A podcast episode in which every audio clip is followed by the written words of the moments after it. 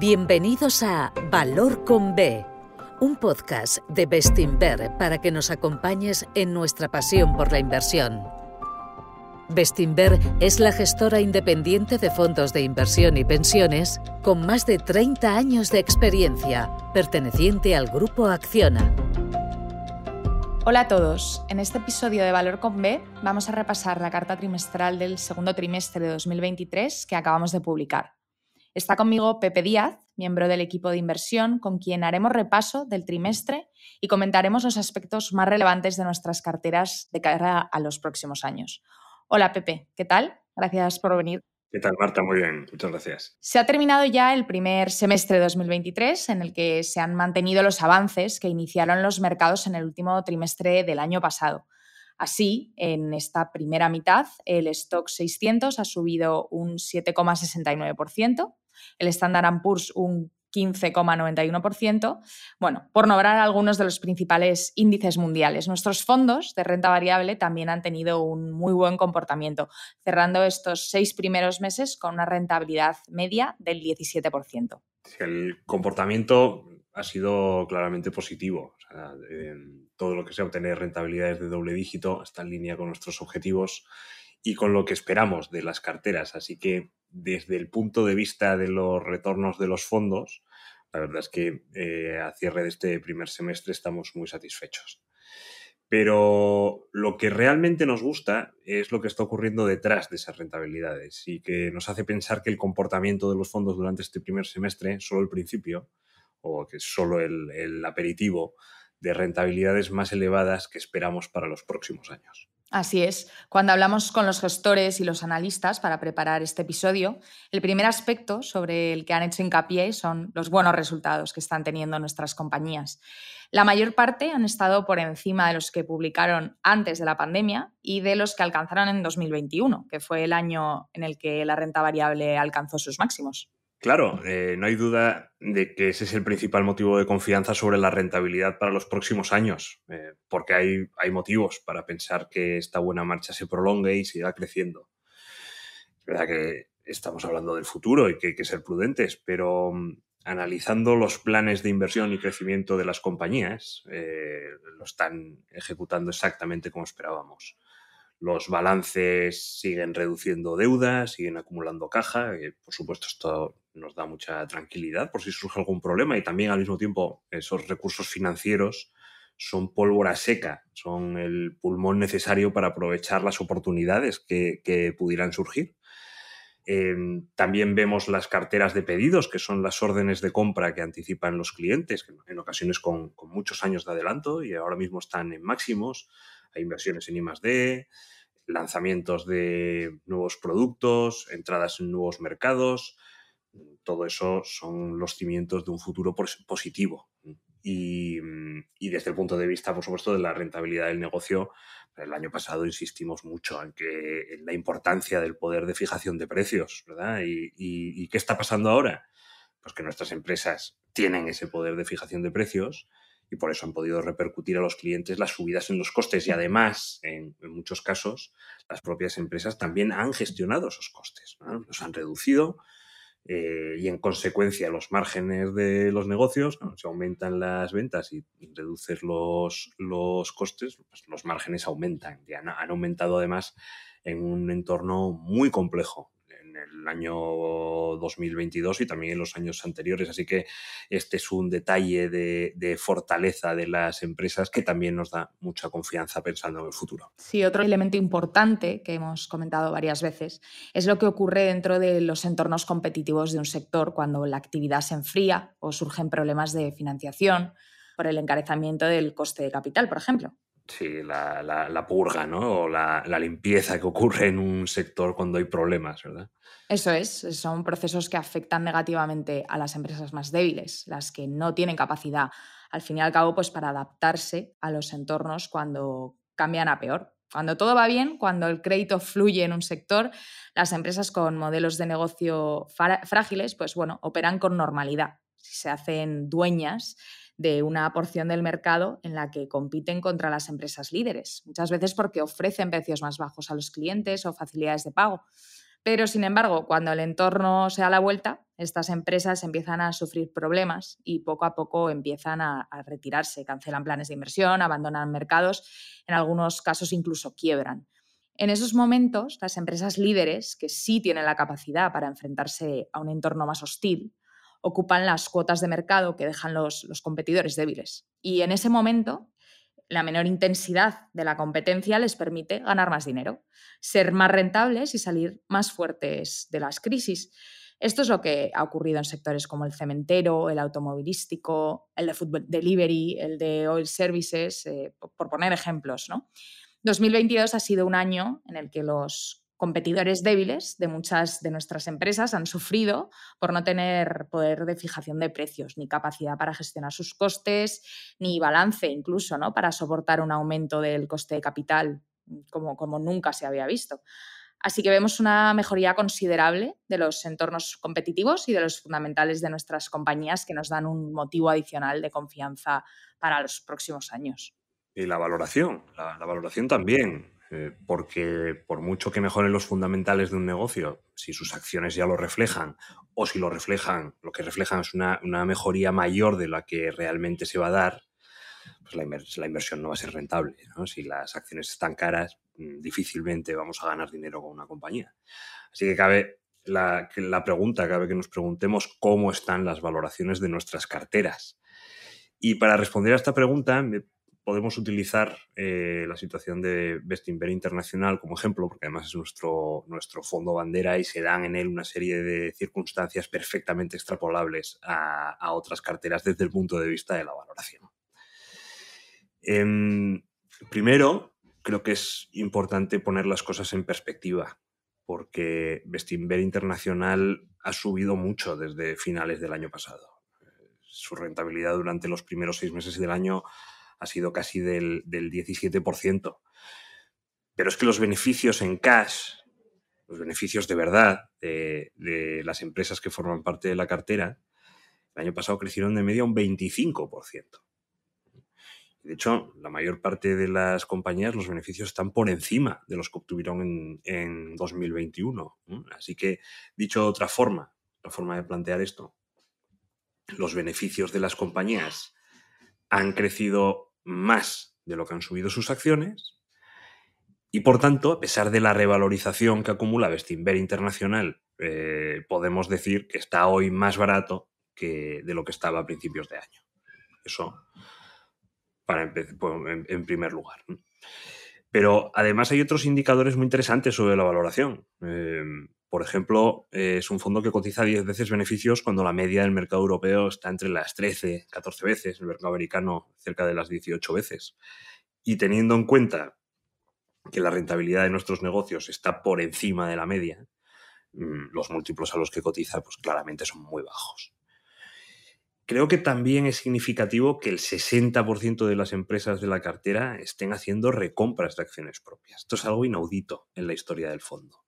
Y lo que quiere decir eh, es que eh, los directivos de las compañías, que son las personas que mejor conocen estos negocios, ven que a los precios actuales las acciones de sus propias empresas son una inversión muy atractiva. Así que lo que hacen es que compran en el mercado empleando su tesorería y luego amortizan esas acciones.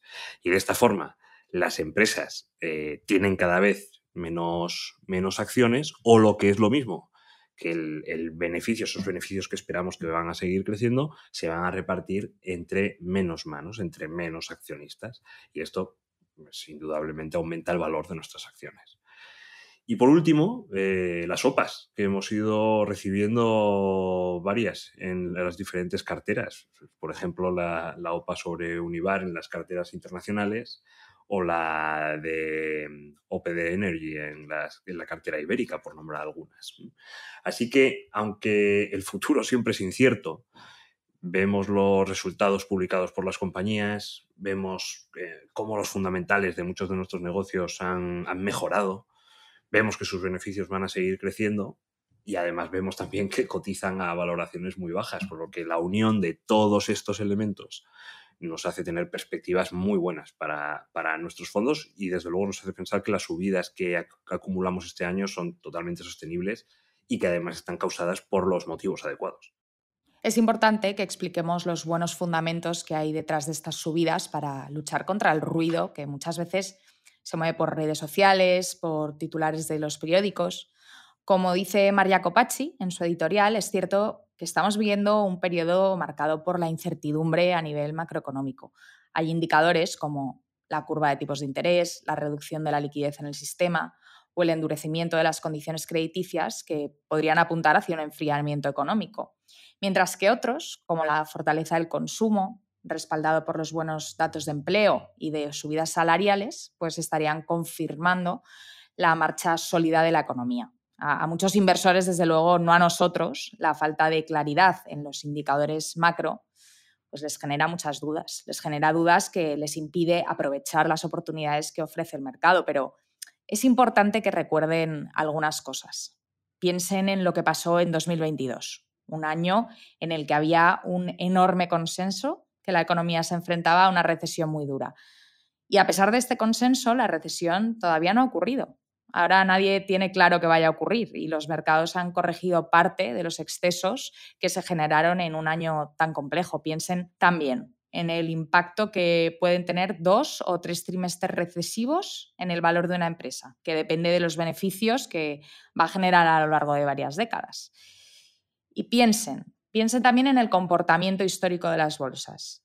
El ruido en 2022 decía que las bolsas no lo hacían bien en entornos de subidas de inflación y subidas de tipos. Pues nada como analizar los datos históricos para ver si esto es cierto. Como señala la carta de Bestinver Grandes Compañías, en los 40 años comprendidos entre 1980 y 2019, que es un periodo en el que la inflación y los tipos de interés cayeron de manera muy significativa, la rentabilidad media anualizada de la bolsa norteamericana fue del 11,7%, pero en el periodo comprendido entre 1940 y 1979, en el que la inflación y los tipos de interés tuvieron fuertes subidas, la rentabilidad media anualizada de las bolsas fue del 10,3%, prácticamente la misma rentabilidad. Hmm, y si me permites añadir eh, un estudio que leímos hace muy poco tiempo, un estudio de Fidelity, la gestora de, Estados Unidos, señala que la, rentabilidad de las bolsas a lo largo de las últimas 13 recesiones, de las 13 recesiones que ha habido desde la Segunda Guerra Mundial, por cierto tres de ellas en el siglo XXI, en, 2001, en 2008 y, la última en, en 2020, de media eh, las, bolsas han subido un 1%. Sí, los ejemplos en los datos no coinciden con los relatos, y mucho menos con los relatos alimentados por el miedo. Pero hay que entender bien estos estudios para no llevarnos a, engaño. El truco es pensar a largo plazo. Como acabas de explicar, Pepe, renta variable mm, no se comporta necesariamente mal en periodos de subidas de tipos de interés y la inflación pero solo si lo miramos con la perspectiva adecuada. Claro que hay periodos de un año o dos trimestres, por decir algo, de subidas de tipos en los que las bolsas caen y también en los que las bolsas suben. Lo mismo podríamos decir en periodos de caídas de inflación y de tipos de interés. Aquí el inversor que piensa como un empresario, que piensa a largo plazo, que entiende el ruido que genera la macro a corto plazo, tiene una ventaja enorme, frente al que va cayendo presa de los titulares y de las redes sociales.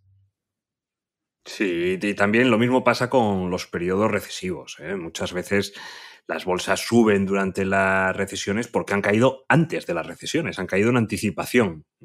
Así que cuando los datos macro confirman ese enfriamiento económico, las bolsas ya están tan baratas y el escenario macro que, que descuentan es tan malo a medida que se van acumulando datos negativos, pues sin embargo, los, los índices suben y suben mucho. Y al final, el inversor que espera para, para, invertir a que todas estas incógnitas macroeconómicas se hayan despejado, pues siempre llega tarde. Siempre llega después de que los precios hayan subido mucho. Es que es, es, es mucho más rentable eh, dejarse guiar por las valoraciones en vez de, dejarse guiar por los titulares. Y así que como regla eh, tenemos que entender que cuando los titulares son malos, las acciones suelen estar baratas. y cuando los titulares son buenos, las acciones suelen estar caras. Y por tanto, en, un periodo como el actual, un periodo de, dudas, un periodo de indecisión, de ruido, eh, los inversores que pensamos a largo plazo eh, podemos encontrar precios muy atractivos en la renta variable. Claramente, también hay que relacionar el buen comportamiento de las bolsas en periodos recesivos por la capacidad de adaptación que tienen las compañías líderes y del fortalecimiento que experimentan a expensas de los competidores débiles que quiebran, como estábamos comentando al inicio del episodio. Sí.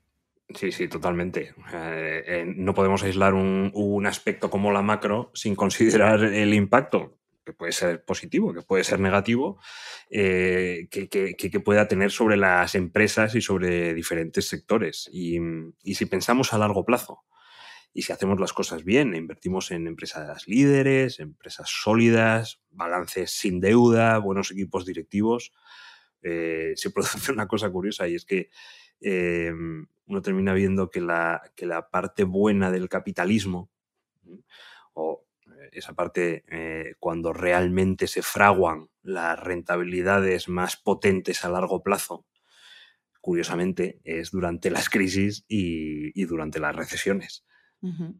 Pepe, respecto a las cartas de nuestros principales fondos, ¿qué aspectos crees que son más relevantes para el equipo de inversión? Bueno, pues eh, ya hemos hablado de las valoraciones y también hemos hablado de la buena marcha en resultados de la mayor parte de las compañías. Así que como primer mensaje desde la óptica del equipo de inversión destacaría que nuestras tesis están funcionando bien, están funcionando exactamente como, esperábamos y las valoraciones siguen siendo coherentes con, la generación de esos eh, retornos elevados para los próximos años que decíamos también en, los podcasts de, cartas trimestrales anteriores. Eh, de manera más concreta, si quieres, empezando por Bestinver Internacional, eh, destacaría un pequeño cambio en los pesos que componen la cartera, pero es pequeño en pesos, sin embargo, es muy significativo. Mm, el año pasado, por estas fechas, recordarás eh, cuando el mercado descontaba la recesión cadavérica que antes, que antes comentabas. Pues había mucho valor en compañías cíclicas precisamente por, por, la dependencia que tienen sus negocios de la evolución de la macro. Y mm, al final, como advertimos varias veces el año pasado, la evolución de la macro no ha sido tan mala como descontaban los precios. Así que mm, eh, las cotizaciones de las compañías cíclicas pues, prácticamente han, subido, han tenido subidas pues, muy pronunciadas, en algunos casos subidas verticales. Y en su día, cuando todavía el mercado estaba en lo peor, eh, muchos inversores, movidos por ese miedo, pues, fueron protegiendo sus carteras invirtiendo en negocios defensivos. ¿Qué pasa? Que mm, este año, al ver que se estaban perdiendo el rally de las compañías cíclicas, lo que se ha producido es, ese efecto péndulo clásico del mercado, ¿no? Y al final, la gente que estaba, los inversores que estaban protegidos en las compañías defensivas, las han vendido y se han pasado al otro extremo del mercado casi de golpe, comprando compañías cíclicas. Y este movimiento eh, de recuperación, de fuerte recuperación en compañías cíclicas y de caída o de quedarse atrás en las compañías defensivas, eh, ha provocado un cambio importante en las valoraciones, porque ahora hay menos valor en lo cíclico y empieza a haber valor en lo defensivo. ¿Nosotros qué es lo que hemos hecho? Pues esas compañías cíclicas que habíamos comprado el, año pasado, nadie las quería, hemos ido reduciendo su peso y poco a poco hemos ido comprando pequeñas mm, compañías defensivas en las que encontramos valor. Pues compañías como Heineken, compañías como Bayer, que, mm, están a valoraciones extraordinariamente bajas. Eh, y esto está generando un efecto muy interesante en, la cartera, porque si lo piensas, em, tenemos negocios, este tipo de negocios defensivos, son capaces de aguantar ante un posible enfriamiento macroeconómico, son capaces de, proteger el capital si las cosas van mal, no sabemos si van a ir mal, pero si ocurre, mm, son capaces de proteger nuestro capital, pero al mismo tiempo eh, las estamos comprando a valoraciones tan bajas que además de proteger el capital, son capaces de generar rentabilidades altas si el entorno sigue con, una, con una, una cierta normalidad. Y eso es una anomalía que raras veces se da, ¿no? Uy, ya lo creo. Eh, muy, muy, pocas veces se, puede, se suele dar este tipo de mm, situaciones porque eh, las compañías defensivas de alta calidad casi siempre cotizan con una prima bastante elevada sobre la media, sobre la media del mercado. Así que ver empresas tan buenas, tan sólidas, con tanta visibilidad en los negocios y a la vez con unos precios tan bajos, pues para nosotros es una oportunidad casi única para ir dando progresivamente y poco a poco, pues no olvidemos que somos inversores de largo plazo y que todavía queda mucha recuperación en la parte cíclica, pero ya encontramos oportunidades para ir dando esos pequeños pasos y dando cada vez más peso a este segmento de compañías defensivas en la cartera. Dices más peso porque aún hay mucho valor en empresas cíclicas como las automovilísticas, las cementeras o en empresas de oil services, ¿no? Como, como Valurec, ¿no es así? Sí, sí, exacto, sí. Y mm, la, eh, la verdad es que eh, los inversores que estén interesados en, en, estos detalles, detalles de estas compañías, eh, lo mejor es que lo consulten en, en la carta trimestral de Bestinver Internacional y Bestinfond porque hay muchos aspectos muy detallados y es una situación muy interesante la que está viviendo el fondo en este momento completamente. ¿Y respecto a Bestinver Bolsa? Pues eh, el mercado ibérico sigue siendo uno de los mercados más baratos de Europa. Eh, cotiza con un descuento superior al 20% respecto a índices europeos comparables. Y es un descuento que creemos está promovido en parte por el estigma que aún tiene el mercado ibérico. Pero en estos 10 años, eh, las empresas han hecho un esfuerzo brutal en reducción de endeudamiento. Han aligerado su estructura de costes. Eh, han seguido sus procesos de internacionalización. Así que, bueno, pues parece que hay una buena oportunidad porque esa mejora de los fundamentales en ningún caso ha sido, ha sido reflejada por las valoraciones. Y antes de que me preguntes respecto a renta fija, eh, aquí es muy destacable, que también lo hizo Eduardo Roque durante la conferencia de inversores del pasado junio, las rentabilidades anuales esperadas o las tires de, las carteras están a niveles, siguen a niveles máximos. en el caso de Bestinver corto plazo, del 4,1%, 6,8% en Bestinver renta, 8,8% en, en Bestinver deuda corporativa, que esto son retornos prácticamente de renta variable. Así que em, en un entorno en el que las presiones inflacionistas claramente han remitido y las expectativas sobre los tipos de interés pues apuntan más a bajadas en el medio plazo que a subidas, eh, la renta fija ofrece retornos muy interesantes para los, los inversores más conservadores. Muy bien, pues recapitulando, esta primera mitad del año ha sido positiva para nuestros fondos de renta variable, que cerraron con avances medios del 17%, gracias a que el mercado ha vuelto a centrar su atención en los fundamentales de las compañías y la valoración de las acciones.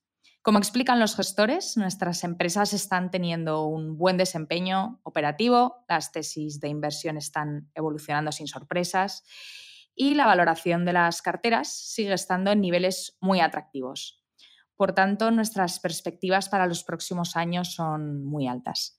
Les invito a que lean los comentarios de gestión de nuestros fondos y que contacten con nuestro departamento comercial si tienen cualquier duda o incluso cualquier sugerencia. Muchísimas gracias a todos y a ti, Pepe. Muy bien, pues muchas gracias, Marta, y tengan un buen verano. Hasta luego. Gracias por escucharnos. Volveremos pronto con otro episodio de Valor con B, un podcast de Bestinver. Hasta pronto.